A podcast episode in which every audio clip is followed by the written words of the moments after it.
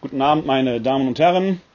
Ich freue mich, dass Sie hier zugeschaltet haben, entweder live im Webinar, das Sie auch äh, erreichen können unter www.kck.42.de slash Webinar. Dann können Sie sich hier live in dieses Zoom-Webinar zuschalten und äh, wenn Sie möchten auch mitdiskutieren. Ich begrüße Sie aber auch sehr herzlich, wenn Sie sich auf Facebook nun zugeschaltet haben und live zuschauen.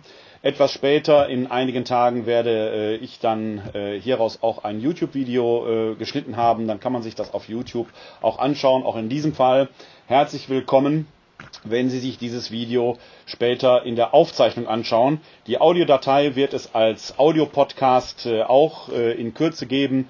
Den können Sie entsprechend abrufen und alle Audios, die wir zu dieser Glaubensinformation im Podcast Glaubensinformation veröffentlicht haben unter podcast.pr-werner-kleine.de.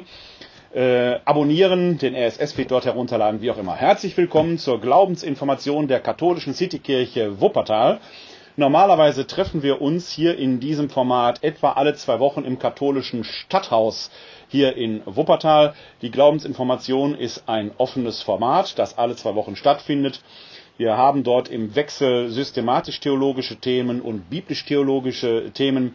Ursprünglich äh, ist dieses Format mal von mir entwickelt worden vor äh, nahezu fast 20 Jahren, um erwachsene Taufbewerber in den christlichen Glauben einzuführen. Deswegen orientiert sich dieser gesamte Kurs, der über ein Jahr geht, grob am Glaubensbekenntnis. Heute werden wir uns das Glaubensbekenntnis in seiner Gänze einmal anschauen, aber über die anderen Abende in einer Saison verteilt nähern wir uns dem Glaubensbekenntnis dann auch immer wieder in kleineren Schritten an. Äh, wie gesagt, alle zwei Wochen im Wechsel systematisch-theologisch und bibeltheologische Themen. Etwa drei Viertel werden äh, jedes Jahr wiederholt.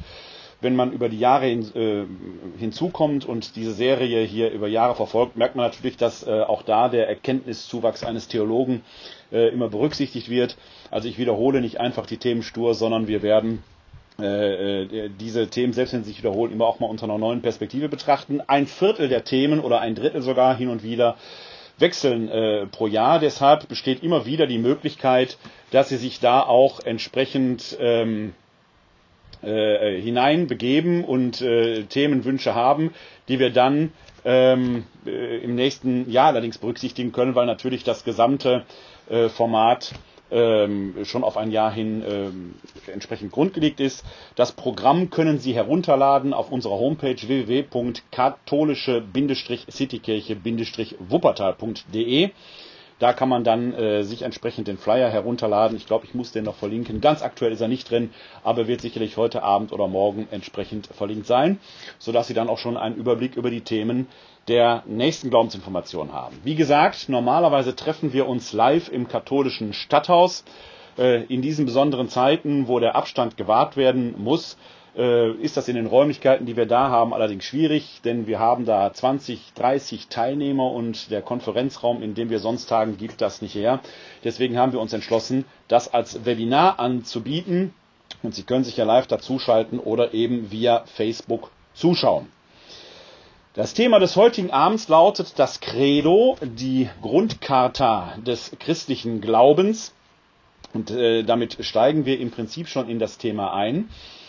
Wenn Sie das Credo aufschlagen wollen und Sie haben ein Gotteslob zur Hand, dann können Sie das im Gotteslob gerne aufschlagen, denn dort ist das Credo in der deutschen Übersetzung entsprechend berücksichtigt. Und zwar unter der Nummer 586 Abschnitt 2, das sogenannte große Glaubensbekenntnis. Also wenn Sie ein Gotteslob zur Hand haben, können Sie das aufschlagen unter der Nummer 586 Abschnitt 2. Wenn Sie kein Gotteslob zur Hand haben, können Sie aber auch jetzt äh, parallel hierzu einfach ins Internet schauen. Dort habe ich das Credo nämlich entsprechend hinterlegt. Einmal unter www.kck.de 42, Quatsch, www.kck42.de slash credo. Dann kommen Sie auf eine Internetseite, wo der Text steht, oder Sie geben ein www.kck42.de slash credo pdf. Credo jeweils mit C geschrieben. Wenn Sie Credo PDF eingeben, können Sie das Credo, den Text als PDF-Datei herunterladen und natürlich dann entsprechend auch ausdrucken. Ich habe Ihnen den Text einmal hier schon vorgezeichnet. So sähe die PDF-Datei dann aus, wenn Sie die entsprechend äh, haben wollten.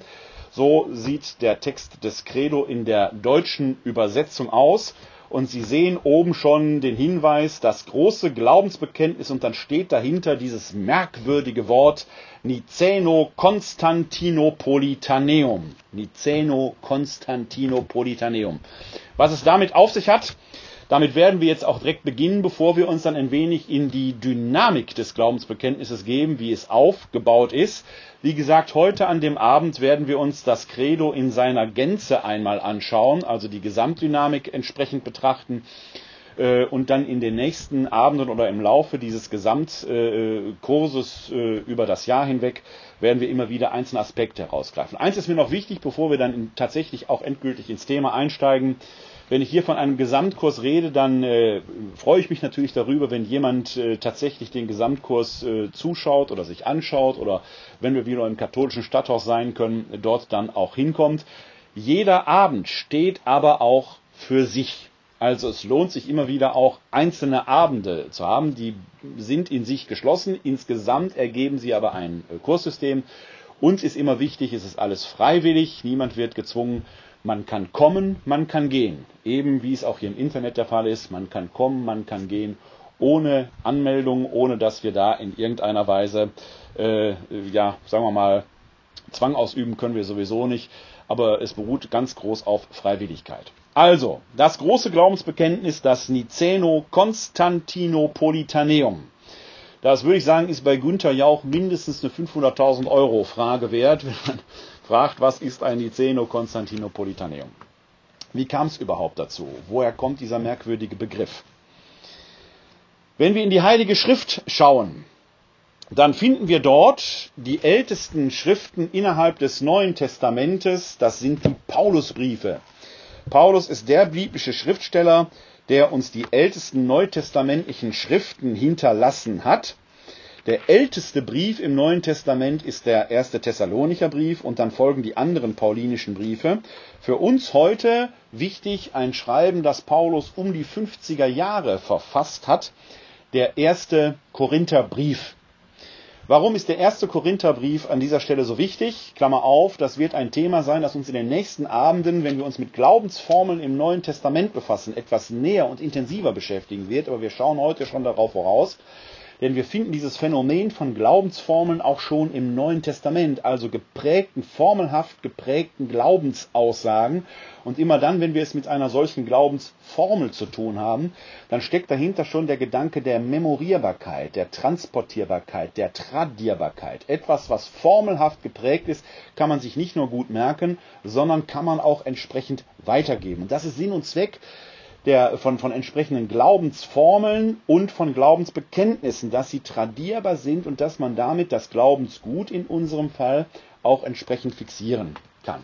Ganz einfache Glaubensformel, das Kreuzzeichen im Namen des Vaters und des Sohnes und des Heiligen Geistes wo wir das sogar schon, zumindest in der katholischen Tradition, mit einer Bewegung, auch mit einer Gestik verbinden.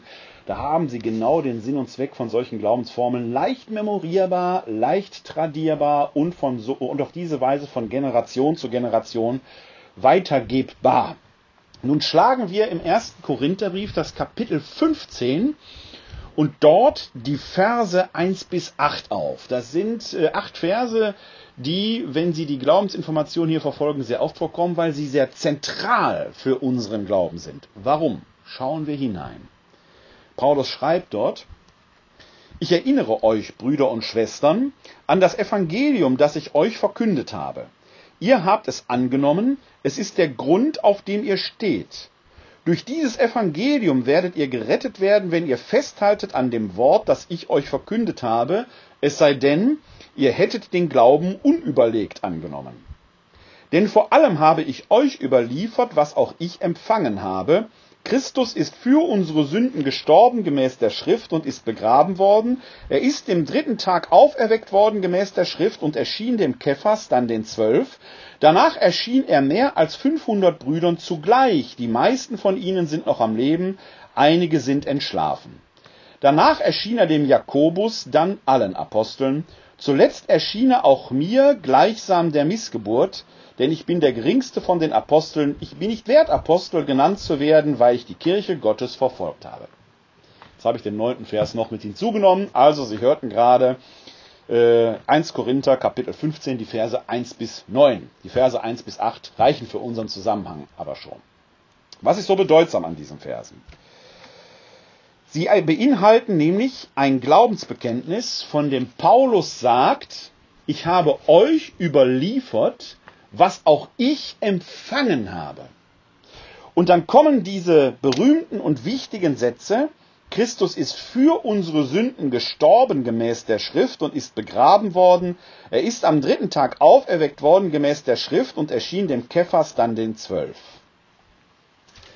Wichtig erstmal, Paulus betont, ich habe euch überliefert, was auch ich empfangen habe. Also was nun kommt, habe ich Paulus nicht aus eigenem Gutdünken selbst aufgeschrieben oder mir ausgedacht, sondern ich habe das schon empfangen. Der Paulus tut uns den Gefallen, dass er im Galaterbrief eine Reihe autobiografischer Angaben enthält. Und wenn wir diese autobiografischen Angaben mit dem korrelieren, was wir aus den synoptischen Evangelien herausdestillieren können über den Zeitpunkt des Todes Jesu, dann besteht, kann man folgende Aussage machen. Wenn wir der synoptischen Chronologie folgen, und ich persönlich stehe dafür, Klammer auf, die synoptische Chronologie, also Matthäus, Markus und Lukas, weicht von der des Johannes ab, werden wir uns an einem eigenen Abend im Laufe der Glaubensinformation mal etwas näher mit befassen. Man muss sich als Exeget entscheiden. Ich folge der Mehrheitsmeinung, dem Mehrheitskonsens der Exegeten, dass die synoptische Chronologie die grundlegendere ist, die wahrscheinlichere ist. Nach der ist das letzte Abendmahl Jesu ein Passjamal gewesen. Und dann stirbt Jesus an einem Rüsttag zum Schabbat. Also Rüsttag ist der Tag vor dem Schabbat, also ein Freitag.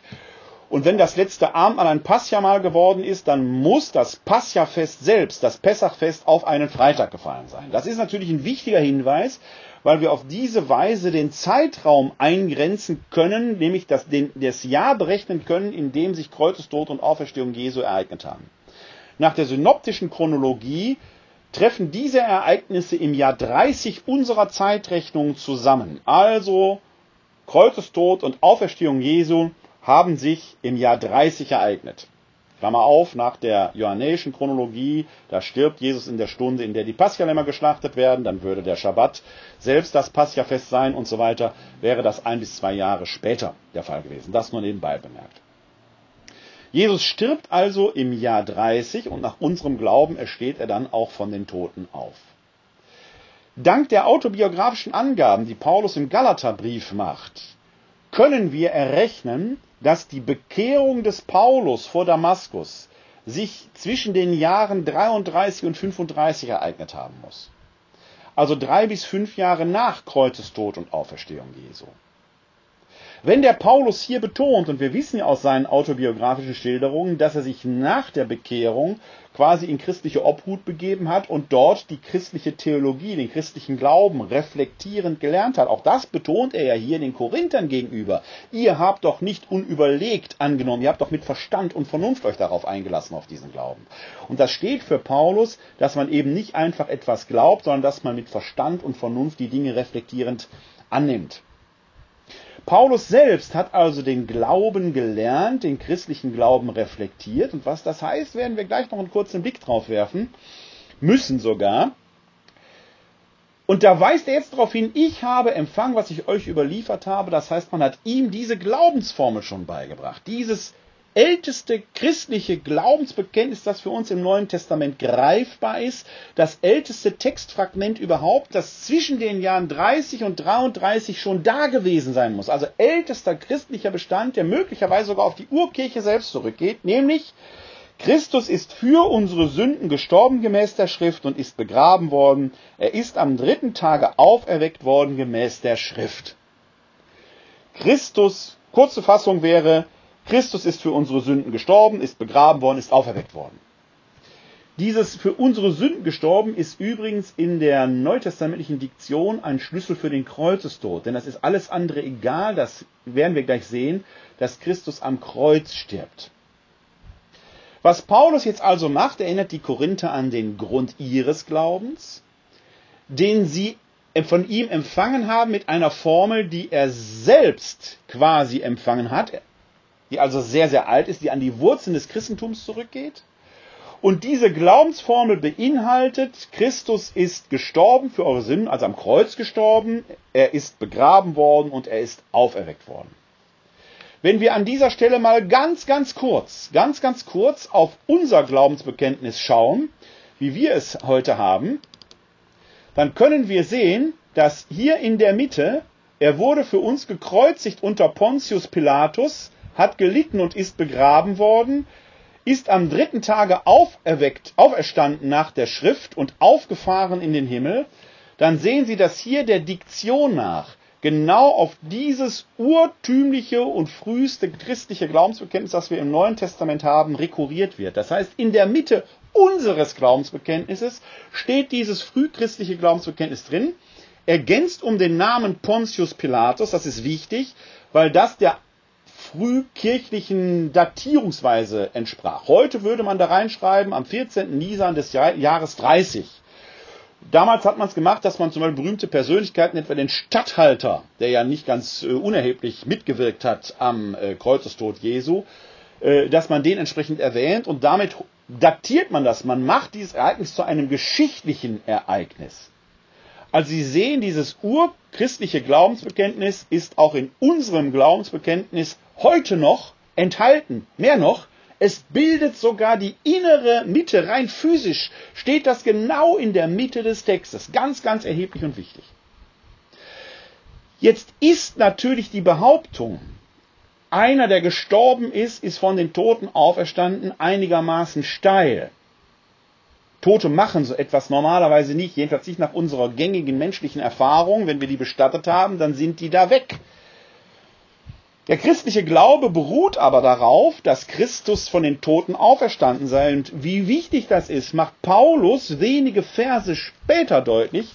Denn die Korinther haben genau daran gezweifelt, dass es eine Auferstehung nach dem Tod gibt, obwohl das der zentrale Punkt des christlichen Glaubens ist. Paulus betont nämlich 1 Korinther 15, Vers 14, da sagt er, ist aber Christus nicht auferweckt worden, dann ist unsere Verkündigung leer, leer auch euer Glaube. Und nochmal drei Verse später in Vers 17 betont er abermals, wenn aber Christus nicht auferweckt worden ist, dann ist euer Glaube nutzlos und ihr seid immer noch in euren Sünden. Also Kreuzestod und Auferstehung sind nicht nur die innere Mitte des christlichen Glaubens, sie sind die Basis des christlichen Glaubens schlechthin. Ohne Kreuzestod und Auferstehung Jesu Christi und den Glauben daran glaubt man irgendwas, aber eben nicht christlich. Wir leben heute in einer Zeit, also es gab natürlich Zeiten, wo man diesen Glauben leugnete, wo das lebensgefährlich sein konnte. Wenn wir heute sagen, und das, man kann Menschen, ich kann Menschen verstehen, die sagen, das ist so absurd, dass man daran glaubt, dass ein Toter wieder da sein soll, das kann ich nicht glauben. Dann glaubt dieser Mensch etwas anderes, aber für den christlichen Glauben ist das Bekenntnis zu Kreuzestod und Auferstehung essentiell. Deshalb muss Paulus diesen Glauben auch begründen. Man kann das nicht einfach nur so glauben. Man muss diesen Glauben entsprechend auch begründen. Und das macht Paulus, indem er Zeugen benennt. Und es müssen glaubwürdige Zeugen sein. Was Glaubwürdigkeit des Zeugnisses bedeutet, habe ich in meinem jüngsten Artikel für DI Verbum, äh, den biblischen Weblog, den ich zusammen mit meinem äh, alttestamentarischen Freund und Kollegen, der in Jerusalem lebt und wohnt und arbeitet, äh, Till Magnus Steiner beschrieben. Das ist dieser Artikel, ich blende Ihnen den mal kurz ein. Da finden Sie dann auch oben die ähm, entsprechende URL, unter der Sie den äh, Artikel abrufen können. Nein, doch, oh, so heißt er, und da geht es eigentlich um Verschwörung und Verschwörungsfantasien. Aber in diesem Beitrag gehe ich auch etwas näher darauf ein, äh, wie der Paulus diese Begründungsstrategie hat. Ich werde sie aber jetzt kurz hier entsprechend noch einmal vortragen. Ähm, wenn man sich diesen Artikel anschaut, da kommt das etwas weiter unten. Denn die Apostel selber tragen zwar als Hauptzeugen einen Teil der Hauptbeweiskraft, aber ob diese Zwölfergruppe tatsächlich alleine als Zeugen ausreicht. Rein juristisch wäre das in der Antike so gewesen, insbesondere im Judentum, weil das übereinstimmende Zeugnis von zehn Gerechten genügt hätte, um eine Sache als bewiesen zu betrachten.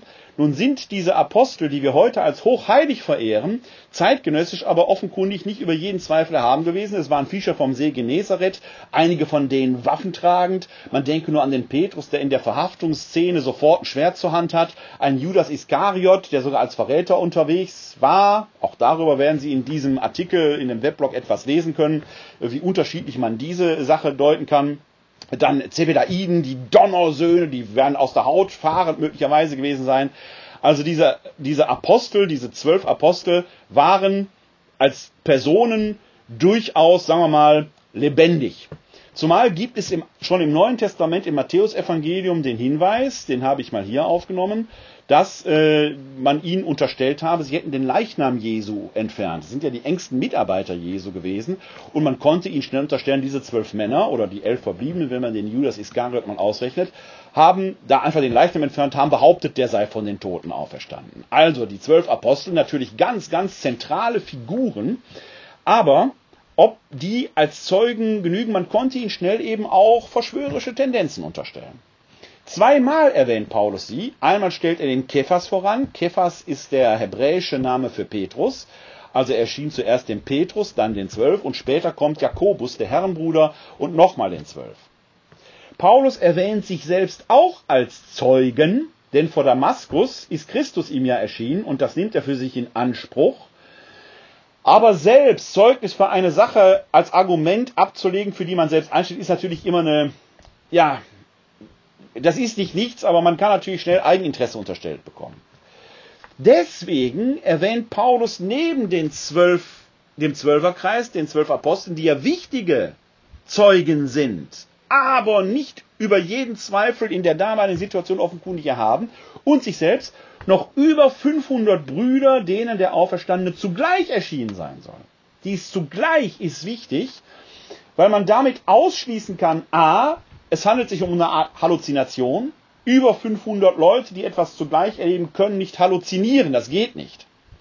Und zweitens, 500 Leute können sich nicht mehr verschwören. Das muss man gerade in heutigen Zeiten, wo wir ja die Corona-Pandemie haben und allerlei Verschwörungsfantasien unterwegs sind, immer wieder mal behaupten, je größer der Kreis potenzieller Verschwörer, desto höher die Wahrscheinlichkeit, dass irgendjemand quatscht.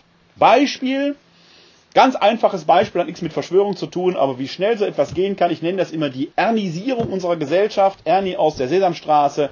Wenn man dem ein Geheimnis anvertraut, dann platzt er vor Stolz. Kennen Sie auch aus Ihrem ganz alltäglichen Leben, wenn man ein Geheimnis hat, möchte man das unbedingt weitererzählen, wenn man stolz ist, dass man ein Geheimnis hat. Ganz einfaches Beispiel. Ein Konklave ist ja eine hochgeheime Veranstaltung wir Normalsterblichen erfahren ja durch den weißen oder schwarzen Rauch, ob ein neuer Papst gewählt worden ist oder nicht. Wenn er gewählt worden ist, erfahren wir nie das Wahlergebnis. Wir erfahren das Wahlergebnis, wer gewählt worden, aber es ist nicht mit welchen Mehrheiten. Und die Kardinäle stehen unter Schweigepflicht. Nichts soll nach draußen dringen. Nach der Wahl von Papst Franziskus wird aber berichtet, dass er in die sogenannte Tränenkammer ging, also eine kleine Kammer, neben der Sixtinischen Kapelle. Da liegen die päpstlichen Gewänder in klein, mittel und groß. Und der neu gewählte Papst legt sie dann an, um danach auf die Balustrade, auf die Loggia zu gehen und sich dort dem Volk vorzustellen. Und da wird berichtet, dass Papst, der neu gewählte Papst Franziskus das weiße Gewand angezogen habe, dann habe man ihm die Mozetta gereicht, diesen roten Umhang, und dann soll er gesagt haben, das brauche ich nicht, die Zeit der Karnevaliade ist vorbei. Schöne Geschichte die wir von 120 Kardinälen in x Varianten haben. Die einen sagen, hat sich nie ereignet, andere sagen, er hat es nicht so, sondern anders und so weiter und so weiter. Erstens dürften wir davon gar nichts erfahren, weil das noch Teil des Konklave ist. Man dürfte eigentlich gar nichts nach draußen dringen. Und es gibt zig unterschiedliche Varianten davon. Das heißt, 120 ehrenwerte Kardinäle berichten schon aus einem Konklave etwas, was wir nicht haben sollten. Das muss man sich immer klar machen, wenn man über solche Verschwörungsfantasien hört, dass die ja schon alleine daran gescheitert wären, solche Verschwörungen, wenn die bekannt würden. Wenn man nichts hört, gibt's ehrlich gesagt auch keine Verschwörung. Verschwörungen funktionieren, wenn überhaupt nur, in extrem kleinen Kreisen. Je größer der Kreis der Verschwörer ist, desto größer die Gefahr, dass was nach draußen dringt. Deswegen sind ja die zwölf Apostel auch nicht hier als Zeugen so en vogue, weil die dieses Gerücht immer noch mit sich tragen. Sie hätten damit ja Eigeninteressen verfolgen können. 500 Brüder, denen er zugleich erscheint, mehr noch über 500 Brüder, sind da schon über jeden Zweifel erhaben. Und Paulus betont ja, dass die meisten noch am Leben sind. Also, liebe Korinther, wenn ihr mir nicht glaubt, dann fragt sie doch selbst. Jetzt muss man wissen, dass Paulus und die korinthische Gemeinde nicht auf einem Sprung waren. Mit den Philippern war es ganz anders, mit den Thessalonichern auch. Das waren sehr freundschaftliche Verhältnisse. Wenn man den zweiten Korintherbrief liest, dann wird sehr, sehr deutlich, auch schon im ersten Korintherbrief, da gab es Parteiungen, im zweiten Korintherbrief wird sehr deutlich, die Gemeinde, die von Paulus ja gegründet wurde, stand ihm als Gemeinde, obwohl er der Gemeindegründer war, sehr, sehr, sehr, sehr kritisch gegenüber. Die werden also tatsächlich nachgehört haben. Hätte Paulus hier gelogen, geflunkert, die Unwahrheit gesagt, wir hätten entweder nie von diesen Korintherbriefen gehört, weil die einfach verschwunden wären, die hätte man nicht tradiert, oder wir würden davon hören, dass, die, dass im zweiten Korintherbrief dieses Thema weiter virulent ist. Ist es aber nicht. Das heißt, ich gehe davon aus, in der Summe, Beweis nicht, aber starke Indizien, dass die Gemeinde tatsächlich von diesen über 500 Leuten Leute befragt hat, haben sich schlussendlich davon überzeugen lassen, denn Paulus kann im zweiten Korintherbrief, im fünften Kapitel, auf just diesem Auferstehungsglauben nämlich aufbauen. Damit können wir die Auferstehung Jesu vom Kreuzestod zwar noch nicht bewiesen, als bewiesen betrachten, aber doch als extrem durch Zeugen glaubwürdig belegt. Und das gilt sogar gerade, weil das Verhältnis zwischen Paulus und den Korinthern so speziell war, im Abstand von fast 2000 Jahren noch. Haben wir die Auferstehung als solches einigermaßen glaubhaft festgelegt, taucht ein zweites Problem auf. Und das ist für unser Glaubensbekenntnis extremst wichtig.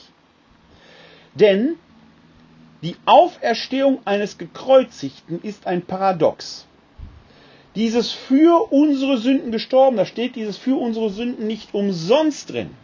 Denn der Kreuzestod galt als Ausweis der Gottverlassenheit. Gottverlassenheit in sich ist die Sünde par excellence. Die Sünde zeichnet sich durch Gottverlassenheit aus. Wir lesen im Buch Deuteronomium, Kapitel 21, Vers 23, dass der am Holz hängend Sterbende von Gott verlassen ist. Jesus stirbt am Holz hängend, also weist ihn der Kreuzestod als Gott verlassen aus. Und das gilt völlig unabhängig von der Frage Schuld, Unschuld, guter Mann, unschuldig gestorben, ungerecht. Ist alles egal.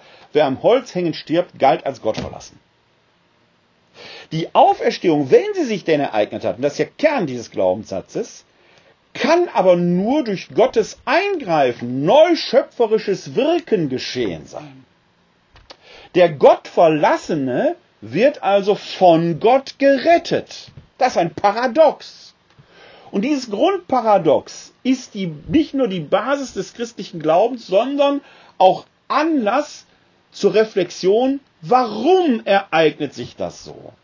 Die Frage der Deutung des Todes Jesu, warum stirbt er, ist eben nicht unerheblich, dass der am Kreuz stirbt, ist essentiell für den christlichen Glauben ja geradezu der Keimpunkt der christlichen Theologie überhaupt. Wir finden im Neuen Testament schon eine ganze Reihe von Deuteransätzen. Das Prophetenschicksal, das, äh, der Knecht, das Knecht Gottes Motiv, äh, die Sühnetod-These und so weiter. Paulus beschäftigt sich damit. Eben im zweiten Korintherbrief, Kapitel 5, Vers 21, da sagt er, den, der keine Sünde kannte, nämlich Jesus als Sohn Gottes, für uns zur Sünde gemacht, am Holz hängen sterben lassen, Kreuzestod, damit wir Gerechtigkeit Gottes würden in ihm, weil darin etwas Prototypisches ist. Jesus identifiziert sich mit uns Menschen total, damit wir Menschen mit ihm identifiziert an der Auferstehung teilhaben können. Da ist die Idee dahinter. Und das führt zu der Frage schlussendlich, und jetzt schwenken wir ein in die Entstehungsgeschichte unseres Glaubensbekenntnisses, führt zu der Frage, wer ist dieser Jesus von Nazareth eigentlich? Wessen Wesens ist er? Wes Geistes Kind, möchte man fast sagen. Im Wesentlichen schälen sich drei Richtungen heraus. Im Neuen Testament wird schon der Titel Sohn Gottes geprägt. Aber Sohn Gottes bin ich in einem gewissen Sinn auch. Oder wenn Sie eine Frau sind, sind Sie eine Tochter Gottes. Aber wir merken natürlich im Neuen Testament schon, dass Jesus als Kyrios, als Herr bezeichnet wird. Das heißt, man hat die Göttlichkeit schon insinuiert, aber noch nicht komplett entfaltet. Was heißt es denn, wenn Gott in Jesus da ist? Ist Jesus dann göttlich oder nimmt Gott nur Wohnsitz oder belohnt er ihn posthum oder was? Was ist da los? Im Wesentlichen entwickeln sich in der frühen Christenheit drei Linien. Die erste Linie bezeichnen wir heute in der Theologie nach einem ihrer Hauptvertreter, dem Arius, als Arianismus. Arius lebte im vierten Jahrhundert und dieser Arius vertrat eine These, die sich in den Jahrhunderten vorher aber auch schon entwickelt hatte. Jesus ist nur Mensch, kein Gott. Nur Mensch, kein Gott. Weil er als Mensch aber den Willen Gottes so rein und vollständig erfüllt hat, habe Gott ihn posthum durch die Auferstehung belohnt. Das Problem des Arianismus ist, da wird es mit unserer Erlösung schwierig, denn damit wir, wie Christus der Auferstehung teilhaftig werden, müssten wir mindestens genauso gut sein wie er. Wird schwierig. Eine Spielart des Arianismus ist der sogenannte Adoptianismus. Der Adoptianismus sagt, Jesus der Mensch wurde zu Lebzeiten, zu seinen irdischen Lebzeiten schon als Sohn von Gott adoptiert. Beispielstelle, die Taufe am Jordan, da öffnet sich doch der Himmel, der Heilige Geist kommt wie eine Taube herunter und man hört eine Stimme vom Himmel, dies ist mein geliebter Sohn, an ihm habe ich Gefallen gefunden. Das ist der Moment, wo Gott quasi Jesus als Sohn annimmt, adoptiert. Aber Jesus bleibt ein Mensch. Problem wie im Arianismus bleibt erhalten. Wie immer das mit solchen Parteiungen ist, es gibt sehr schnell eine Gegenlinie. Die nennt man äh, Doketismus. Vom griechischen Verb dokein, scheinen. Der Dokotismus vertrat die These, dieser Jesus von Nazareth konnte aber außergewöhnliche Dinge tun. Der konnte übers Wasser laufen, der konnte Brotvermehrung machen, der konnte Kranke heilen. Also alles nur Dinge, die nur Gott kann. Dieser Jesus von Nazareth ist also nur Gott gewesen, kein Mensch. Jetzt kann Gott aber nicht sterben. Deswegen hat Jesus am Kreuz nur so getan, als würde er sterben und leiden. In Wirklichkeit hat er gar nicht gelitten. Es schien nur so, als würde er dort leiden. Superhalluzination. Es schien, scheinen, Dokein, Doketismus. Das Problem des Doketismus ist, da haben wir auch nichts von. Denn wenn der gar nicht stirbt, kann der auch nicht von den Toten auferstehen. Die dritte Linie ist der Homoousianismus. Homoousios wesensgleich. Und dieser Homoousianismus vertrat aus theologischen Gründen, damit die ganze Geschichte überhaupt noch annähernd Sinn macht, er muss beides gewesen sein, wahrer Mensch und wahrer Gott quasi zugleich. Homoousios wesensgleich. Denn nur wenn sich Gott total mit dem Menschsein identifiziert, wird für uns daraus die Botschaft, zwischen Gott und uns passt im Prinzip kein Blatt. Er teilt unser Schicksal, bis in den tiefsten Tod sogar hinein, den Tod am Kreuz. Und weil Jesus dann aufersteht, wird darin prototypisch unsere Zukunft deutlich. Wir werden den, durch den Tod hindurch auch zu Gott kommen. Das ist die tiefere Idee des Homoousianismus. Die deutet sich auch schon im Neuen Testament, insbesondere bei Paulus an, wird aber nicht entfaltet. Vor allen Dingen führt der Homoousianismus zu der bemerkenswerten Frage, wusste der Mensch Jesus eigentlich, ob er Gott ist? Wir können aus neutestamentlicher Sicht diese Frage, die sogenannte Frage um das Selbstbewusstsein Jesu, nicht eindeutig beantworten. Es gibt Stellen im Neuen Testament, die scheinen darauf hinzudeuten, dass Jesus spürt, dass in ihm göttliche Kraft ist, auch wenn er die Sünden vergibt, dann tut er etwas, was nur Gott kann. Auf der anderen Seite betet er im Garten Gethsemane darum, lass diesen Kelch an mir vorübergehen, also zutiefst menschlich. Wir können aus neutestamentlicher Sicht diese Frage um das Selbstbewusstsein Jesu nicht eindeutig weder in die eine noch in die andere Richtung beantworten. Die bleibt letzten Endes auf, sonst hätten sich die verschiedenen Spielarten ja auch nicht ergeben. Diese drei Hauptrichtungen, Arianismus, Doketismus und Homoisianismus, treten nicht erst im vierten Jahrhundert auf, die sind schon davor in den vier Jahrhunderten virulent, aber das Christentum war ja durch verschiedene Verfolgungssituationen von außen bedroht. Und in solchen Bedrohungsanlagen geht sehr viel Energie in die Verteidigung nach außen und weniger in die innertheologischen Aussetzungen nach innen. Das können wir auch heute noch beobachten, wenn Christen aus dem Nahen Osten hier nach Deutschland kommen, dann sind die konfessionell sehr disparat. Orthodoxe mit romonierte Kirchen, Melkiten, Malakiten, was weiß ich was. Hier in Deutschland, als sie ankam, sagten die, unsere konfessionellen Unterschiede sind angesichts dessen, was wir erlebt haben, nicht so relevant. Das ist die Blutökumene. Also unter Verfolgungsdruck verschwinden die theologischen Unterschiede. Kaum ist man hier angekommen, kaum ist man hier, hat sich das konsolidiert, fangen natürlich auch da schon wieder diese Dinge an. Also kaum ist der Druck von außen weg, wird das innertheologisch Streithafte plötzlich wieder bedeutsam. Das erleben wir auch. Im Jahr 313 wird durch Kaiser Konstantin aus einer verfolgten Kirche eine zunehmend staatstragende Institution, bis sie unter Kaiser Theodosius im Jahr 381 sogar Staatskirche wird. Da ist nicht nur der Verfolgungsdruck weg, sondern plötzlich bekommt die Kirche einen Auftrag, nämlich die Einheit des Römischen Reiches quasi mitzutragen und zu gewährleisten. Ist aber der äußere Verfolgungsdruck weg, bekommen diese innerkirchlichen Dispute mehr Kraft. Und das passiert, dieser Streit um die Frage, wer ist dieser Jesus von Nazareth, Mensch, Gott, wahrer Mensch und wahrer Gott, eskaliert. Und innerhalb weniger Jahre eskaliert er so, dass die Einheit der Kirche in Gefahr gerät so dass Kaiser Konstantin, dem ja an der also Einheit der Kirche auch um der, um der Einheit seines Reiches willen enorm viel gelegen war, sich gezwungen sah, im Jahr 325 das erste Konzil, das erste sogenannte ökumenische Konzil von Nicäa einzuberufen. Nicäa ist eine Stadt, würde man heute sagen, ja, so in der Nordwesttürkei. Da findet dieses erste Konzil statt. Warum da? Weil Kaiser Konstantin in Konstantinopel, dem neuen Rom, quasi einen Regierungssitz hatte, heute Istanbul.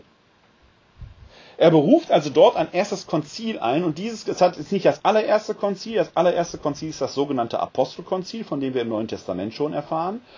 Aber es ist das erste ökumenische, wenn Sie so wollen, nachapostolische Konzil. Und auf diesem Konzil von Nicea werden einige Marker festgelegt, die seitdem für Konzilien prä generell prägend sind. Erstens, ein Konzil ist die potenzielle Vollversammlung der Nachfolger der Apostel. Die Apostel haben ihre Vollmachten ja von Jesus unmittelbar empfangen und haben vor ihrem Ableben diese Vollmachten an Nachfolger weitergegeben. Apostel konnte man aber nur sein, wenn man die Vollmacht unmittelbar von Jesus empfangen hatte. Die Nachfolger nannte man deshalb nicht mehr Apostel, sondern Episkopoi. Plural, Episkopos, Singular. Ein Episkopos ist ein wörtlich ein Aufseher. Epi auf, Skopos schauen, also ein Aufseher. Aus Episkopos wird Episkopos, Piskop, Bischof, Bischof. Ein Bischof ist ein Nachfolger der Apostel, der sich durch eine Reihe von Handauflegungen quasi auf einen der zwölf Apostel zurückführen lassen kann. Also ein Konzil ist die potenzielle Vollversammlung der Nachfolger, der gültigen Nachfolger der Apostel. Potenziell deshalb, weil man nicht teilnehmen muss, aber die Möglichkeit gehabt haben muss, daran teilzunehmen. Zweiter Marker. Es wird nicht nach einfachen Mehrheitsprinzipien entschieden, sondern nach im Konsensverfahren. Also man muss eine weitestgehende Einmütigkeit herstellen, weil es immer um die Einheit der Kirche geht. Dritter Marker.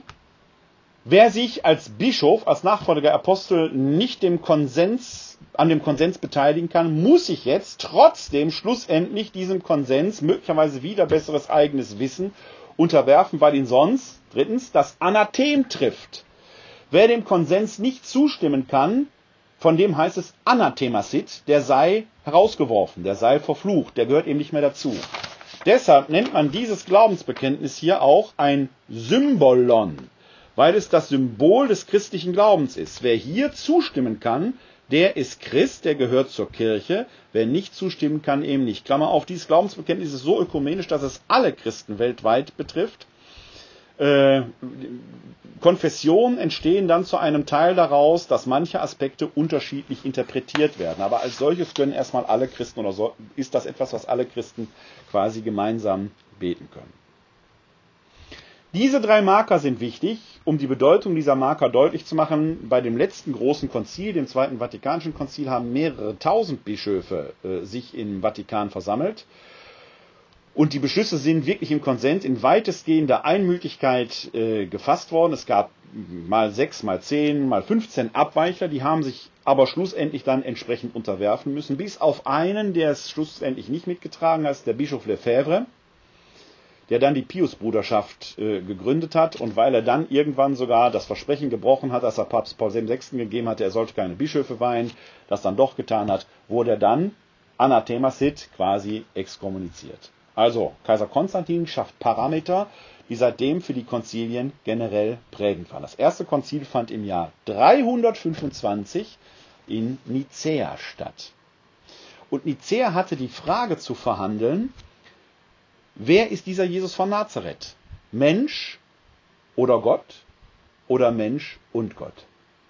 Und wenn wir jetzt in unser Glaubensbekenntnis hineinschauen, in den Text selbst, dann begegnet uns diese Frage da genau, denn das Glaubensbekenntnis, das wir vor uns haben, ich blende das nochmal äh, entsprechend ein, das Glaubensbekenntnis, das wir vor uns haben, ich nehme die Markierung jetzt mal wieder raus, teilt sich grob gesehen in vier Artikel auf.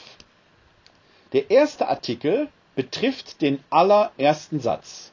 Ich glaube an den einen Gott. Wenn wir es in Gemeinschaft beten, beten wir natürlich, wir glauben an den einen Gott.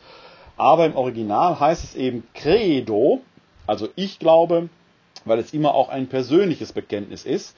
Denn dieses Bekenntnis ist das Grundbekenntnis, das man spricht, wenn man vor der Taufe steht. Man kann nur dann getauft werden, wenn man dieses Glaubensbekenntnis für sich, wie Paulus, angenommen hat. Und deswegen ist die urtümliche Form erstmal das Ich glaube an den einen Gott. Und jetzt ist das ganz wichtig, denn dieses urtümliche an den einen Gott nimmt das Glaubensbekenntnis des Volkes Israel, des Shema Yisrael, auf. Dieses Adon, äh, ich äh, höre Israel, dein Gott ist ein einziger. Wir glauben nicht an drei Götter. Wir glauben an einen Gott, der sich, und jetzt kommt ein theologisch, das ist wichtig, dass man es theologisch verfasst, auf drei, in drei Personen geoffenbart hat. Der Personenbegriff ist in unseren Ohren heute missverständlich, weil wir unter Person ein Individuum verstehen. Ich bin eine Person, Sie sind an den Bildschirmen eine Person. Person hat etwas mit individueller Identität für uns zu tun. Der Text, den wir vor uns haben, ist aber 1700, rund 1700 Jahre alt. Und damals war die Persona etwas ganz anderes. Die Persona, und das ist jetzt schon fast anachronistisch, war eine Maske. Und zwar die Maske, durch die ein Schauspieler Persona, Personare hindurchsprechen, hindurchsprach. Im antiken Theater verkörperte ein Schauspieler verschiedene Rollen, die er durch eine Maske symbolisierte, die er sich dann vors Gesicht hielt. Und diese damals jedem alltäglich zugänglich und vertraute Weise hat Eingang gefunden in die Rede von Gott, wenn wir von einem Gott in drei Personen reden, in drei Personen reden. Nämlich quasi, man, das ist etwas undeutlich, aber vielleicht für uns heute etwas verständlicher, drei Erscheinungsweisen, die wir dann als Vater, als Sohn und als Heiliger Geist bezeichnen. Und diesen drei Erscheinungsweisen Gottes sind die nächsten drei ähm, Kapitel oder Aspekte gewidmet. Über Gott den Vater sagen wir nämlich, er ist der Vater, der Allmächtige, der alles geschaffen hat, Himmel und Erde, die sichtbare und die unsichtbare Welt. Das ist der Vater, der Schöpfer.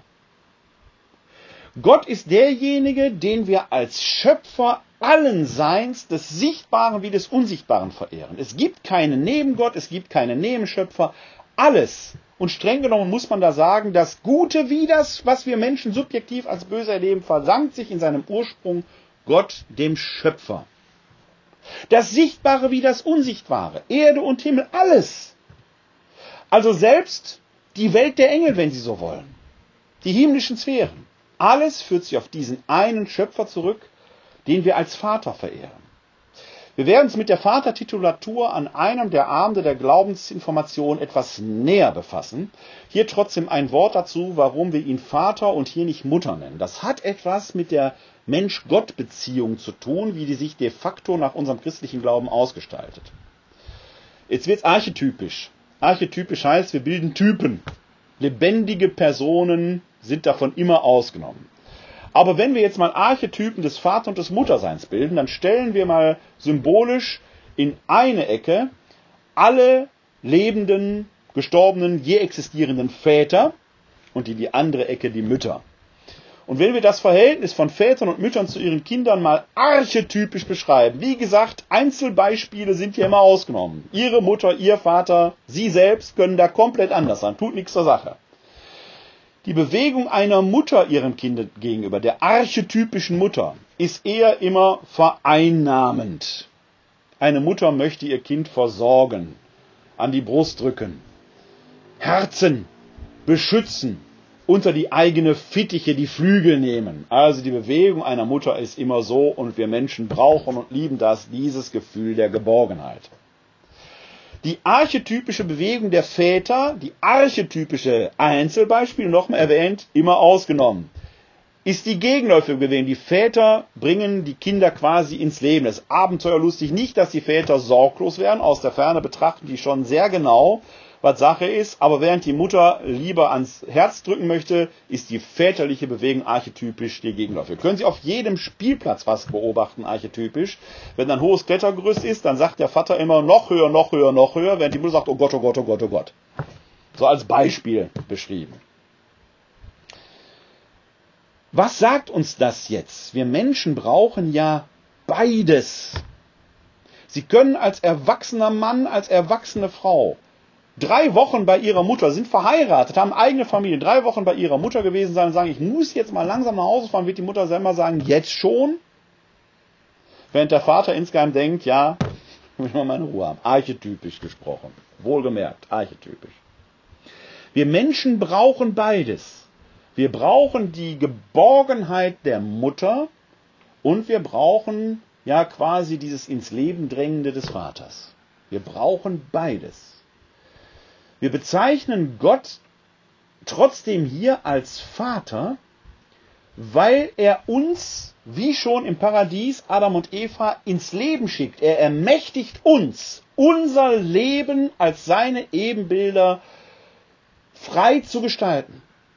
Und deswegen steht hier die Vatertitulatur, die Gott natürlich nicht patriarchal oder männlich bezeichnet. Gott entzieht sich jeder Form der Geschlechtlichkeit. Das ist eine Metapher und in dieser Metaphorik ist dieser, dieses Prinzip der Freiheit viel stärker aufgehoben, als es in einer Muttertitulatur war. Dass das Weibliche aus Gott nicht verschwunden ist, werden wir im nächsten Absatz sehen. Denn nachdem wir jetzt, also erster Artikel war, wir glauben an den einen Gott, der zweite Artikel geht um den Schöpfer, den Vater.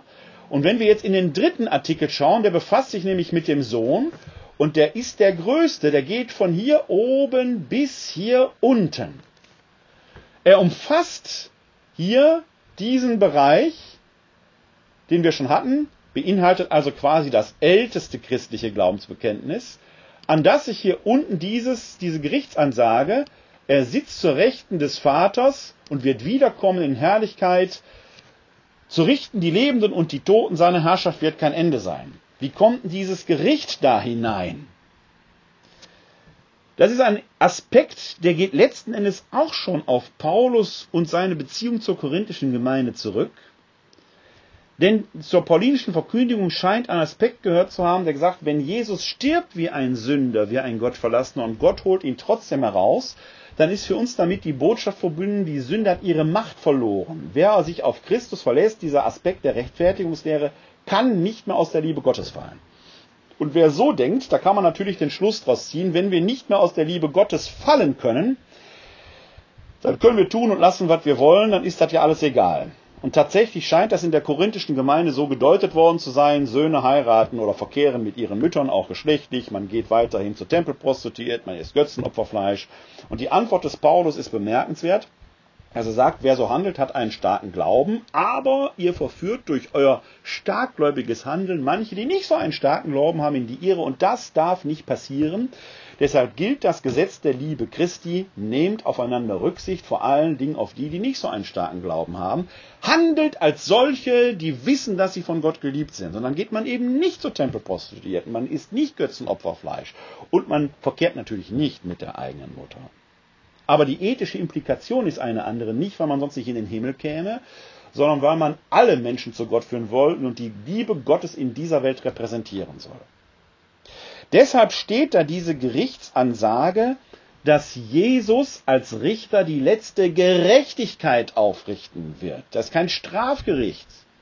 Es ist ein Gericht, in dem die Gerechtigkeit aufgerichtet wird. Alles, was wir in diesem Leben tun, wird, wie Paulus im zweiten Korintherbrief Kapitel 5, Vers 10 sagt, alles wird vor dem Richterstuhl Christi offenbar werden und wir werden den Lohn empfangen für das Gute und Böse, das wir in diesem Leben getan haben. Und wie das aussehen kann, beschreibt er im ersten Korintherbrief am, ersten, am Ende des dritten Kapitels, wo er sagt, ihr habt in eurem Leben entweder ein Haus aus Gold, Silber und Edelsteinen gebaut oder aus Holz oder Stroh. Und die Liebe Gottes wird euer Haus wie ein Feuer prüfen und dann wird man sehen, was übrig bleibt. Gold, Silber, Edelsteine hat Bestand, Holz, Heu oder Stroh ist verbrannt. Und dann sagt Paulus aber, Ihr werdet aber immer gerettet werden, so wie durch Feuer hindurch. Also der Mensch wird bestehen, die Frage ist nur, wie werden wir in der Ewigkeit wohnen. Also es ist eben nicht egal, wie wir leben, wir sollen nicht auf Kosten anderer leben und deswegen ist diese Gerichtsansage, in der es um die Gerechtigkeit geht, geht immer ums Heil, nicht um Strafe, an dieser Stelle so wichtig. Die ergänzt also quasi dieses frühchristliche Glaubensbekenntnis. Aber wir dürfen nicht vergessen, im Hintergrund stand etwas ganz anderes. Im Hintergrund stand ja der Streit um die Frage, ist er nun wahrer Mensch und wahrer Gott? Und da lesen wir hier oben, wir glauben an den einen Herrn Jesus Christus, Gottes eingeborenen Sohn, aus dem Vater geboren vor aller Zeit, Gott von Gott, Licht vom Licht, wahrer Gott vom wahren Gott, gezeugt, nicht geschaffen eines Wesens mit dem Vater, durch ihn ist alles geschaffen. Dieser erste Abschnitt im Christusartikel ist letztendlich gegen die Arianer geschrieben. Denn der sagt in immer neuen Anläufen nichts anderes als, dieser Jesus von Nazareth ist Gott, der ist Gott, der ist Gott, der ist Gott. Gehen wir die Aspekte mal kurz durch und da werden Sie sehen, dass sich da plötzlich eine weibliche Metapher einschleicht sodass man eben sagen, bei aller, auch wenn wir Gott den Vater nennen, der ist nicht nur Vater, der ist eben auch Mutter, sehen wir gleich. Wir glauben an den einen Herrn Jesus Christus. Da wird schon interessant. Was bedeutet diese Anrede Herr? Das ist mehr als Höflichkeitsanrede. Immer dann, wenn wir in solchen Texten das Wort Herr lesen, dann wird damit schon ein biblischer Sprachgebrauch, den wir im Neuen Testament finden, aufgegriffen. Jesus ist der Kyrios, der Herr. Was sagt das? Gott offenbart dem Mose seinen Namen, Yahweh. J-H-W-H wird das in den, in, äh, auf äh, Hebräisch geschrieben. Und die Juden sprechen diesen Gottesnamen aber aus Ehrfurcht nicht aus. Sie sagen stattdessen Adonai, sodass man in einer hebräischen Bibel, die hebräische Schrift besteht wie die arabische nur aus Konsonanten J-H-W-H, und dann werden da die Vokale in Punkten, das haben die Masoreten viel später gemacht, darunter geschrieben. Und dann kann man, wenn man diese Kenntnis nicht hat, was das bedeutet, man hat nämlich unter Yahweh die Punkte von Adonai geschrieben, sodass man eine Lesehilfe hat. Und wenn man das falsch liest, wird daraus Jehova. Also Jehova ist, wer das so liest, hat nicht die richtige, ganze tiefe Kenntnis der Geschichte, die dahinter steckt. Der Gottesname ist eigentlich Yahweh. Juden sagen aber aus Ehrfurcht nicht Yahweh, sondern Adonai. Und Adonai heißt übersetzt der Herr, Kyrios. Wenn wir also hier hören, wir glauben an den einen Herrn Jesus Christus, dann wird da schon gesagt, er ist Gott. Er ist nämlich Gottes eingeborener Sohn. Das ist im Deutschen eine etwas missverständliche Formulierung. Als Kind habe ich immer gedacht, er wäre ein Indianer gewesen, weil er zu den Eingeborenen gehörte. Aber im Wort wörtlich heißt es, er ist der einzig geborene Sohn. Es gibt nicht fünf Jesus so oder sieben oder zehn, es gibt diesen eine singulär. Er ist Gottes einzig geborener Sohn, der ist nämlich aus dem Vater geboren vor aller Zeit. Die Zeit ist schon Teil der Schöpfung. Wir sind Kinder der Zeit. Jesus wurde aus dem Vater geboren vor aller Zeit, als es nur in der göttlichen Sphäre. Also wieder eine Metapher, die sagt, der ist göttlich. Aber noch interessanter, der wurde aus dem Vater geboren. Seit wann gebären Väter? Es ist die Sache von Müttern zu gebären. Also hier haben die Konzilsväter von Nicea wunderbar diesen mütterlichen Aspekt dem Vater unterschoben und damit quasi anti, die eine, eine rein patriarchale Interpretation einen Riegel vorgeschoben. Da muss man sich klar machen. Aus dem Vater geboren vor aller Zeit. Er ist nämlich Gott von Gott, Licht von Licht, wahrer Gott vom wahren Gott. Wie sein Hämmerchen wird immer gesagt, und zwar steigernd. In einer Klimax, er ist Gott, er ist Gott, er ist Gott. Er ist nämlich Gott von Gott. Okay. Licht vom Licht, wie kommt das Licht da rein?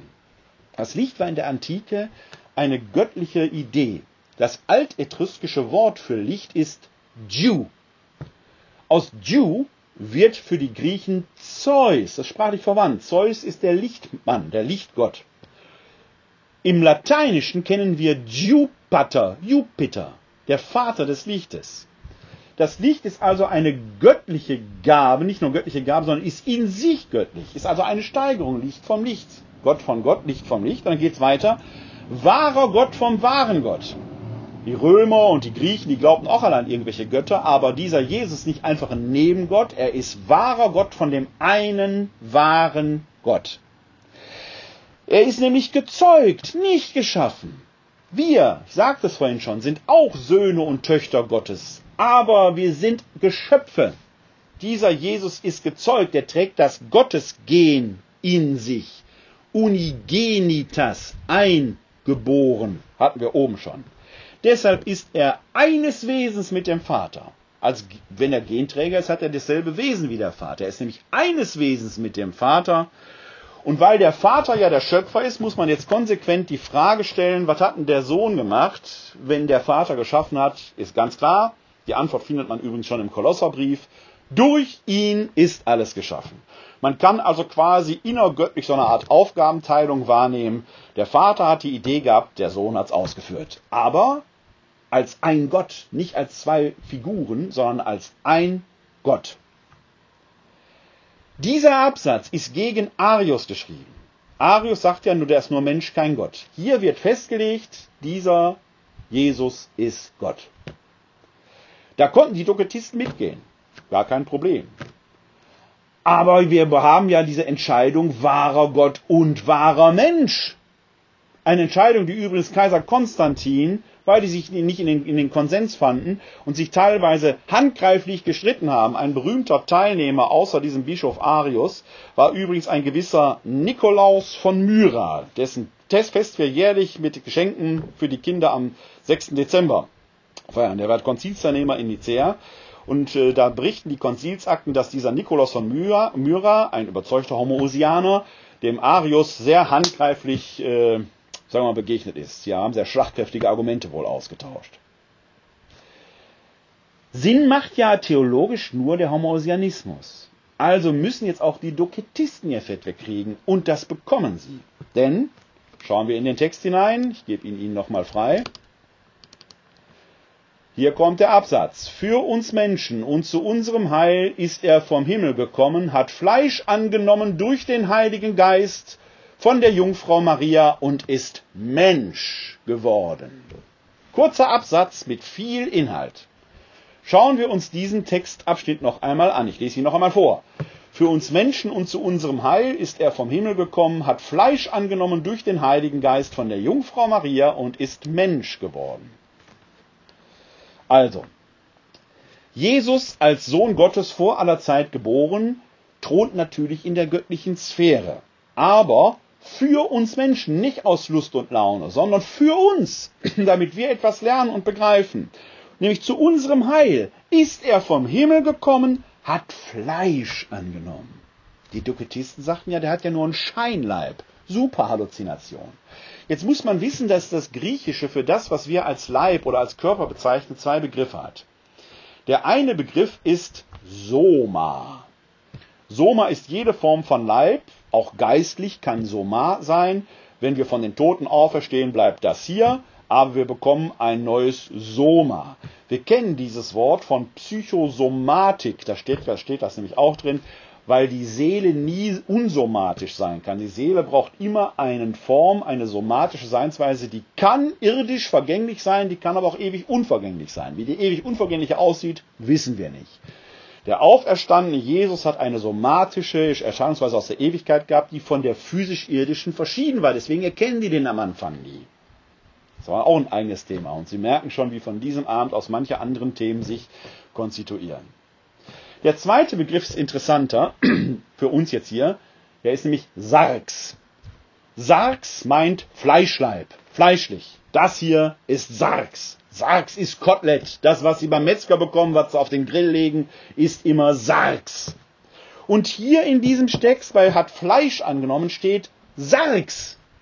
Der hat also keinen irgendwie Scheinleib gehabt, sondern einen fleischlichen Leib. Das ist nicht ohne Grund, dass da Sarg steht.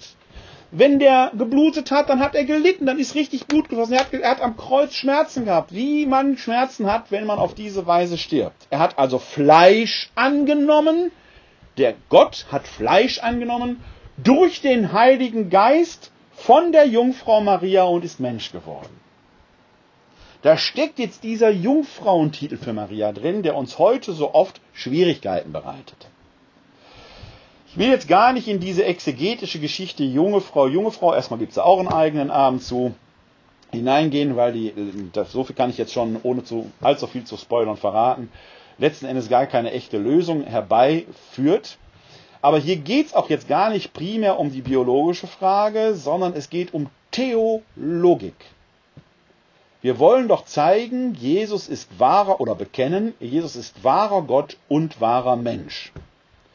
Jetzt ist bei uns Menschen so, dass die Frau, die ein Kind geboren hat, mit Sicherheit die leibliche Mutter dieses Kindes ist. Gut, in heutigen Zeiten, wo wir Leihmutterschaften und was weiß ich was haben, ist das nochmal ein eigenes Thema. Aber wir befinden uns im Jahr 325 unserer Zeitrechnung, da waren diese Themen noch nicht virulent. Und da geht es um Folgendes. Die Frau, die dieses Kind geboren hat, ist mit an Sicherheit grenzender Wahrscheinlichkeit noch mehr, sie ist sicher die leibliche Mutter dieses Kindes. Unsere psychosoziale äh, Konstitution hat bis heute da eine lustige Geschichte hervorgebracht, denn ob der Vater, der neben dem äh, Neugeborenen steht, auch der leibliche Vater ist, ist zwar wünschenswert, aber noch lange nicht so sicher. Deswegen bringen wir, müssen wir mal beobachten, wenn Sie ein Pärchen mit einem Kinderwagen sehen, dann sagen die Menschen, die da hineinschauen, fast immer ganz der Vater. Sie hören ganz selten ganz die Mutter. Man hört fast immer ganz der Vater, um den, der den Kinderwagen steht, in Sicherheit zu wählen, er sei auch der Erzeuger des Kindes, damit er nicht abhaut. Ist auch heute in unseren Zeiten gar nicht mehr so existenziell notwendig, aber es hat sich noch im kollektiven Gedächtnis gehalten. Also im Unterschied zum, zur Vaterschaft, die nicht zwingend sicher sein kann, ist die Mutterschaft eines Kindes kann als gesichert betrachtet werden, sogar als bewiesen. Jetzt wissen wir im Falle Jesu nicht nur, dass er eine Mutter hatte, wir wissen sogar, wie sie hieß, Maria, und wir wissen, dass sie ein Menschenkind war, eine Menschin. Also hat er, wenn wir ihn als wahrer Gott und wahrer Mensch bekennen, seine menschliche Natur über die Mutterlinie erhalten. Jetzt muss man aber, um zur Welt zu kommen, außer einer Mutter auch einen Vater haben. Wenn er wahrer Gott und wahrer Mensch ist, muss er also die göttliche Wesenheit über die Vaterlinie bekommen haben. Also muss der Vater Gott sein. Wahrer Gott, der eine Gott, der Schöpfer. Logisch, ja? oder? Also ist der Zeugungsakt zwischen Gott und Maria zu beschreiben. Der kann jetzt aber nicht auf irdische Wesen, Sie merken, das ist Theo Logik. Theologik. Da geht es um logische Schlussfolgerungen, Rückfolgerungen. Theologik. Also kann der Zeugungsakt selber, zumindest theologisch, nicht einfach natürlich erfolgt sein, übernatürlich. Deswegen vom Heiligen Geist und deswegen muss Maria Jungfrau gewesen sein, weil in dieser Jungfrauentitulatur aufgehoben ist Maria, Mensch, Mutter, Gott, Gott, Vater. Und das kulminiert in dieser Jungfrauentitulatur, die ganz viel über Jesus, aber erstmal weniger etwas über Maria aussagt. Indem wir Maria als Jungfrau bezeichnen, sagen wir nichts anderes. Jesus ist wahrer Gott und wahrer Mensch. Und hier haben wir an diesen beiden Punkten, da kann man das sehr schön sehen, hier, wie quasi hier etwas gegen Arius und dann etwas gegen die Doketisten gesagt wird und damit klar ist, er ist wahrer Gott und wahrer Mensch.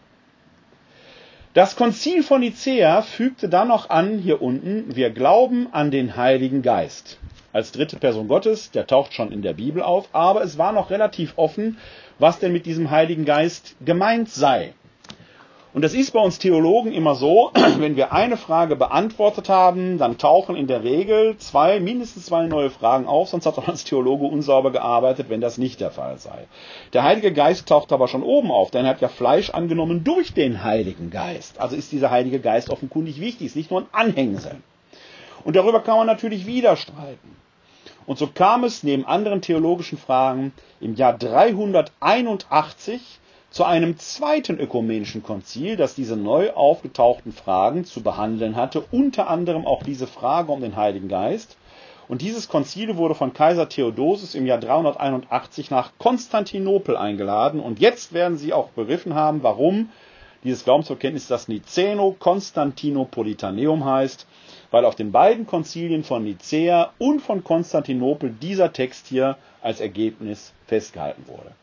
Die Konzilsakten selber lesen sich vergleichsweise dröge, für einen äh, Theologen natürlich hochinteressant. So interessant wie ein 0 zu 0 in einem Fußballspiel, wo die Fußballtrainer hinter über die taktischen Varianten schwärmen, der Zuschauer aber gerne Tore gesehen hätte. Deswegen haben die Konzilsväter Gott sei Dank einen hymnischen Text aus diesen eher drögen Beschlüssen gefasst und den haben wir hier vor uns. Das ist quasi das 7 zu 0, wenn Sie so wollen, oder das 4 zu 0 mit den Artikeln. Äh, die wir als Ergebnis von diesen beiden Konzilien haben, indem man die Konzilsbeschlüsse in eine hymnische, preisende Form gebracht hat. Das Konzil von Konstantinopel stand aber unter einem schwierigen Umstand. Denn das eine römische Reich war mittlerweile in zwei Hälften, dem oströmischen und dem weströmischen Reich, zerfallen und die waren sich nicht grün. Ein Konzil muss aber die potenzielle Vollversammlung aller Bischöfe sein. Deswegen hat man sich ein Verfahren ausgedacht, in Konstantinopel versammelten sich die oströmischen Bischöfe, die fassten die, einen Beschluss im Konsensverfahren und schickten das zu einer Versammlung weströmischer Bischöfe, die das ratifizieren sollten. Und dabei passierte eine merkwürdige Entwicklung, die schlussendlich rund 650 Jahre später im Jahr 1054 zur Spaltung von römisch-katholischer und orthodoxer Kirche äh, führte, die uns bis heute beschäftigt. Was war passiert? In Ostrom formulierte man folgendes Glaubensbekenntnis. Ich blende Ihnen den Text nochmal ein, damit Sie mitlesen können. Wir haben aber hier die katholische Variante. Und jetzt werden Sie gleich feststellen, da fehlt etwas. Also in Ostrom, in Konstantinopel, formulierte die Versammlung der oströmischen Bischöfe folgendes. Wir glauben an den Heiligen Geist, der Herr ist und lebendig macht, der aus dem Vater hervorgeht, der mit dem Vater und dem Sohn angebetet verherrlicht wird, der gesprochen hat durch die Propheten. Rest kommt gleich. Merken Sie, da fehlt was. Tatsächlich ist im orthodoxen Glaubensbekenntnis die Allursächlichkeit des Vaters stärker im Vordergrund. Also wenn Sie ein Ost, eine orthodoxe Grafik der Dreifaltigkeit zeichnen wollen, dann bildet die quasi so ein Schenkel. Oben ist der Vater und dann hier unten Heiliger Geist und Sohn. Die katholische Dreifaltigkeit bildet eher dieses Dreieck, Vater, Sohn und Heiliger Geist. Die sind miteinander verbunden. Die sind nicht, die gehen, jeder der drei ist Gott, jeder ist mit dem anderen verbunden, aber jeder steht auch für sich selbst nochmal als äh, eigenes da. Aber immer verbunden mit den anderen. Gibt also einen kleinen Unterschied. Denn die Ost, die Westbischöfe machten das auf und sagten, der aus dem Vater hervorgeht? Ja klar, der Vater, Gott, bläst dem Adam seinen Lebensatem in die Nase. Denn da konnte man übereinstimmen, wir glauben an den Heiligen Geist. Der Herr ist, der ist Gott, der kommt von Gott und der macht lebendig. Dieses Wort Geist im Deutschen ist ein bisschen missverständlich. Es geht eigentlich auf das althochdeutsche Gast zurück. In anderen Sprachen, im Hebräischen ist es Ruach, im Griechischen Pneuma, im lateinischen Spiritus, das bedeutet immer Hauch, ist der heilige Atem, der Atem Gottes. Der Adam, der erste Mensch, kommt zum Leben, indem Gott seinen Hauch in ihm bläst. Gottes Atem, Gott selbst nimmt Wohnsitz im Menschen. Er ist zu Gast bei ihm. Der Heilige Geist ist der Heilige Gast, der Hospes Anime, der Gast der Seele. Jesus, Jesu Geist, Gottes Geist wohnt in uns. Das gibt uns Menschen. Das ist eine christliche Erkenntnis. Die weströmischen Bischöfe sagen aber, Jesus wiederholt das doch. Nach seiner Auferstehung im Johannesevangelium heißt es doch, dass Jesus seine Jünger anhauchte. Also geht der Geist doch gar nicht nur aus dem Vater hervor, sondern auch aus dem Sohn. Wir ergänzen auf Lateinisch ein Wort, filioque, sodass wir heute in unserem römisch-katholischen oder in unserem weströmischen Glaubensbekenntnis, das ja auch von evangelischen Christen und so weiter gebetet wird, drin haben. Wir glauben an den Heiligen Geist, der Herr ist und lebendig macht, der aus dem Vater und dem Sohn, Klammer auf, filioque, Klammer zu, hervorgeht der mit dem Vater und dem Sohn angebetet und verherrlicht wird, der gesprochen hat durch die Propheten. Dieses Filioque ist zum Streitpunkt geworden, denn was darf man nie machen? Konzilstexte verändern, sonst trifft einen das Anathem. Dieses Filioque ist nicht allein, aber mitursächlich für die Kirchenspaltung von orthodoxen Ostkirchen und der römisch-katholischen Tradition im Jahr 1054 geworden. Es steht bis heute im äh, interökumenischen Dialog mit den orthodoxen Kirchen irgendwo im Raum.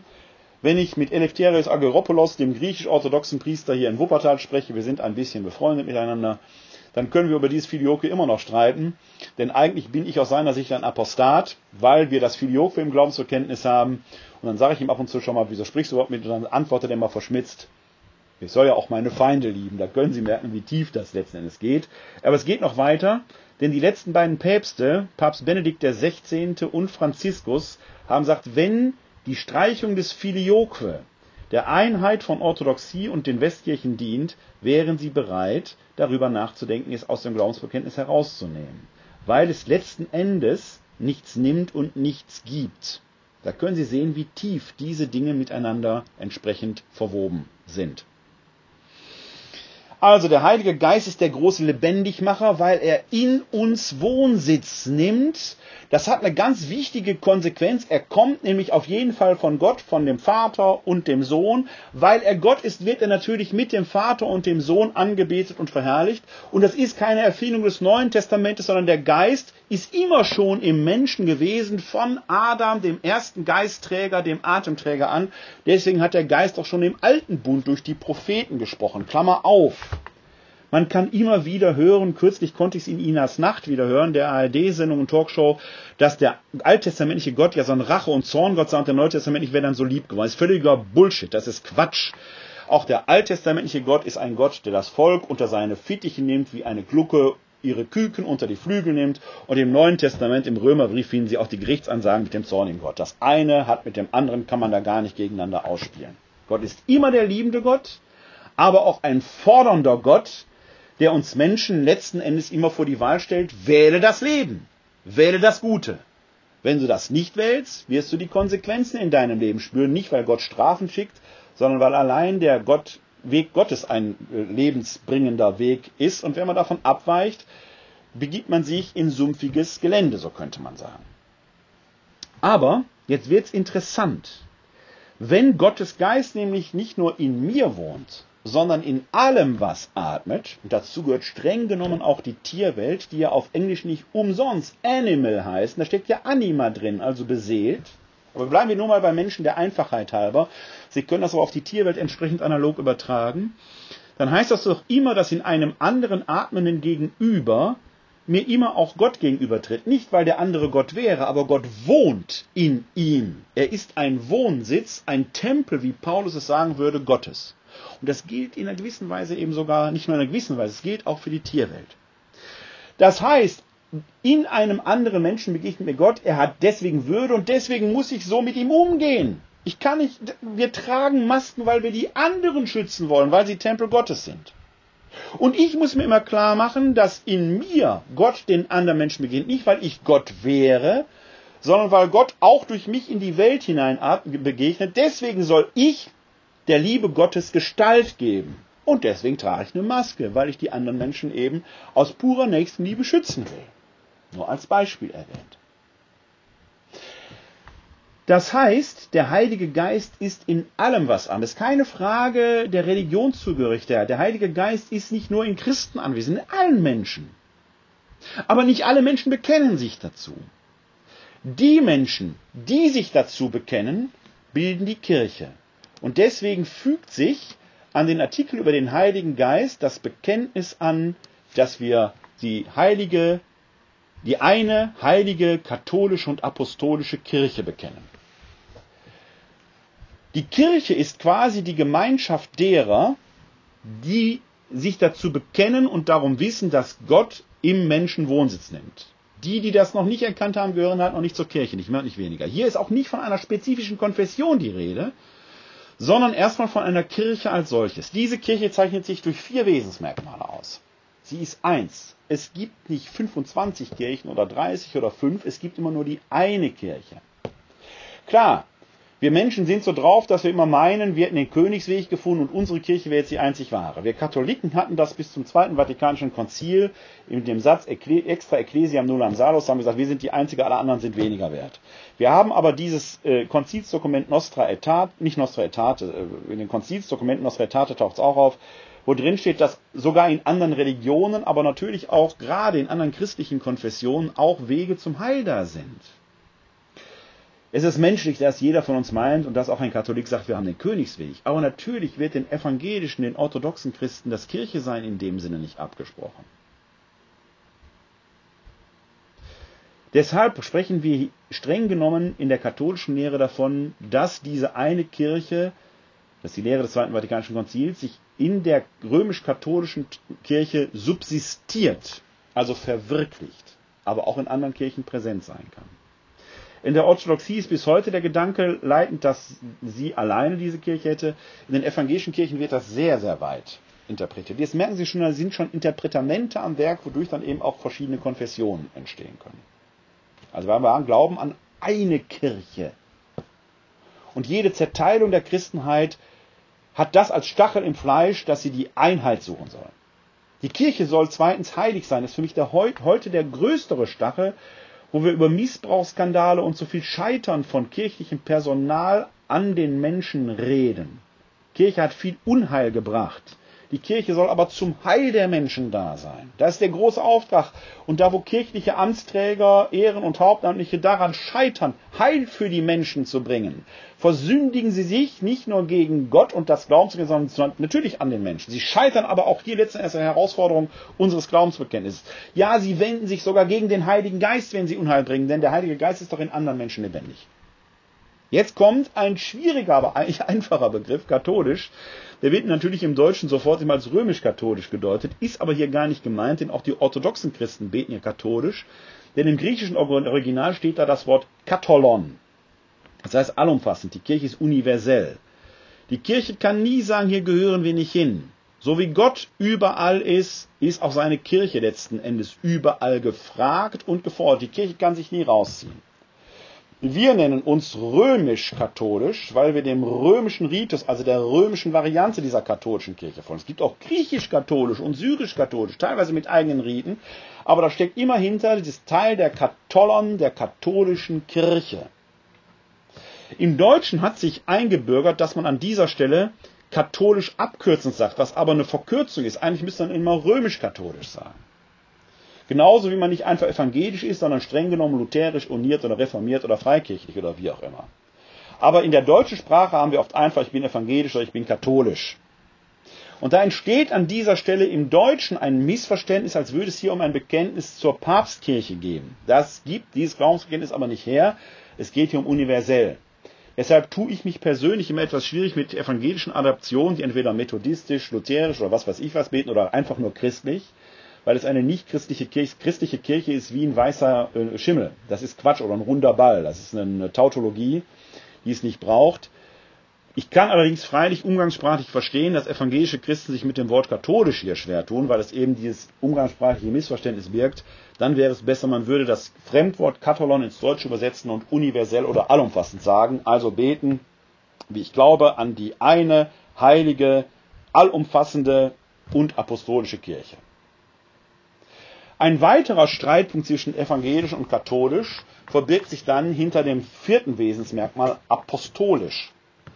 Denn für uns Katholiken und auch für die orthodoxe Kirche ist die Apostolizität der Kirche im Bischofsamt gewahrt. Das habe ich ja vorhin schon erzählt, dass die Apostel ihre Vollmachten durch Handauflegungen und Gebet an Nachfolger, die sogenannte Episkopen, weitergaben. Das sind die Bischöfe. Das heißt, das Kollegium der Bischöfe repräsentiert die Apostolizität, das Apostelkollegium. Genau das hat man aber in der Reformation aufgehört, so weiterzugeben. Auch die evangelische Kirche kennt Bischöfinnen sogar und Bischöfe oder Präses oder wie die auch immer dann heißen mögen. Aber sie sind nicht Bischöfe in diesem Sinn einer Weihe. Sodass aus unserer Sicht die apostolische Sukzession mit der Reformation aufgehört hat und da besteht ein, wenn man das so sagen will, und die evangelischen Kolleginnen und Kollegen mögen es verzeihen, aus katholischer Sicht ein Defekt, was Josef Ratzinger, Schrägstrich Benedikt XVI. dazu veranlasst hat, dann eben nicht von Kirche, sondern von kirchlichen Gemeinschaften zu sprechen. Ich spreche weiter von evangelischer Kirche. Aber das ist in der Tat an dieser Stelle ein Gesprächsbedarf. Wenn man etwa in die Lima-Papiere von vor 40 Jahren schaut, dann wird unter anderem die Einheit, denn da hängt dann zum Beispiel, zum Beispiel auch die Abendmahlsgemeinschaft dran. Weil natürlich ein evangelischer Pfarrer, eine Pfarrerin nicht in diesem Sinne die Weihevollmacht dann hat, wie ein katholischer Priester sie beispielsweise hat. Er kann also aus katholischer Sicht theologisch, es geht jetzt um Theologie, nicht im Abendmahl so vorstehen, wie ein katholischer Priester das tut. Und da formulieren schon die Lima-Papiere ein wechselseitiges Aufeinanderzugehen, nämlich katholischerseits würde ich jetzt mal etwas vereinfachend sagen, ein Zugehen eben auch auf diese Tradition, dass man das entsprechend anerkennt. Auf evangelischer Seite aber das Aufnehmen der apostolischen Sukzession ist bis heute uneingelöst. Also es ist ein Punkt, an dieser Stelle besteht theologischer Klärungsbedarf in dieser Frage. Was aber klar ist, ist, die Kirche als solches ist Werk des Heiligen Geistes. Der Heilige Geist bewirkt die Kirche. Die Kirche entsteht oder bildet die Gemeinschaft derer, die sich dazu bekennen, dass der Geist Gottes im Menschen Wohnsitz nimmt. Das ist der innere Punkt. Und an dieser Stelle mal völlig konfessionsunabhängig. Jetzt haben wir die vier Artikel durch. Der eine Gott, der Vater, der Sohn, der wahrer Gott und wahrer Mensch ist und der Heilige Geist. Dieses Bekenntnis schließt damit, wir bekennen die eine Taufe zur Vergebung der Sünden und daran können Sie sehen, es ist ursprünglich eben ein Taufbekenntnis. Bis auf den heutigen Tag sprechen die Menschen, bevor sie das Sakrament der Taufe empfangen können, müssen sie dieses Bekenntnis ablegen. Es ist Sache Erwachsener, das zu tun. Die Taufe ist ein Sakrament für Erwachsene.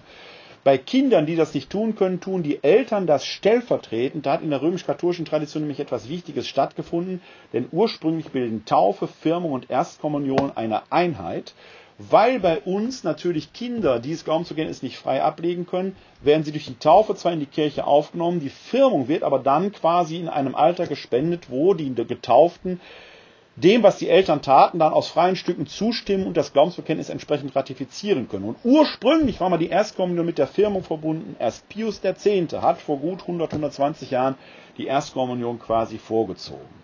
Das ist aber auch ein Thema für einen eigenen Abend. So merken Sie von diesem Abend aus verschiedene Abende hier in der Glaubensinformation nochmal ihr Dasein entfalten.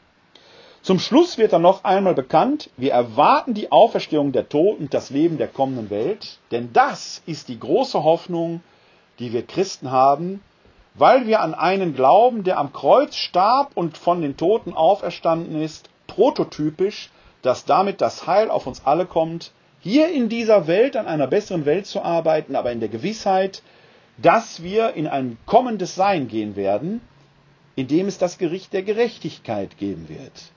Und da ich für meinen Teil da lieber in einem Haus aus Gold, Silber und Edelstein wohne, statt aus Holzer oder Stroh, arbeite ich daran, die Hütte dort einigermaßen zu gestalten. Tun Sie das auch. Sie haben die Chance. Hier und heute. Sie sind Träger oder Trägerin des Heiligen Geistes und sie begegnen vielen anderen Trägerinnen und Trägern des Heiligen Geistes, auch und gerade in Zeiten von Corona, wo wir die Persone tragen, die Masken. Es ist Zeit, das anzuerkennen. Machen wir die Welt ein bisschen besser. In diesem Sinn, ich hoffe, Ihnen hat dieser Abend hier gefallen. Wenn ja, teilen Sie das Video sehr gerne, geben Sie mir vielleicht ein Like. Sie können auch kommentieren, wenn Sie möchten und in die Kommentarspalten äh, hineinschreiben. Ich gucke gerade mal hinein. Also es ist äh, freigeschaltet, Sie können da kommentieren. Äh, wenn Sie möchten, sind Sie in zwei Wochen sehr gerne wieder hier willkommen zur Glaubensinformation. Ich habe äh, vom Programm her, glaube ich, werden wir uns dann in der Tat mit den Glaubensformeln im Neuen Testament befassen. Wir können uns aber hier bei Facebook oder bei YouTube gerne schon am Sonntagabend äh, wiedersehen, dem äh, 23.08. Dann folgt nämlich die nächste Sendung von Bei euch, dem Videojournal der katholischen Citykirche Wuppertal, hier aus meinem Homeoffice. Bis dahin kommen Sie gut durch die Zeit, bleiben Sie gesund und helfen Sie anderen, gesund zu bleiben. Glück auf!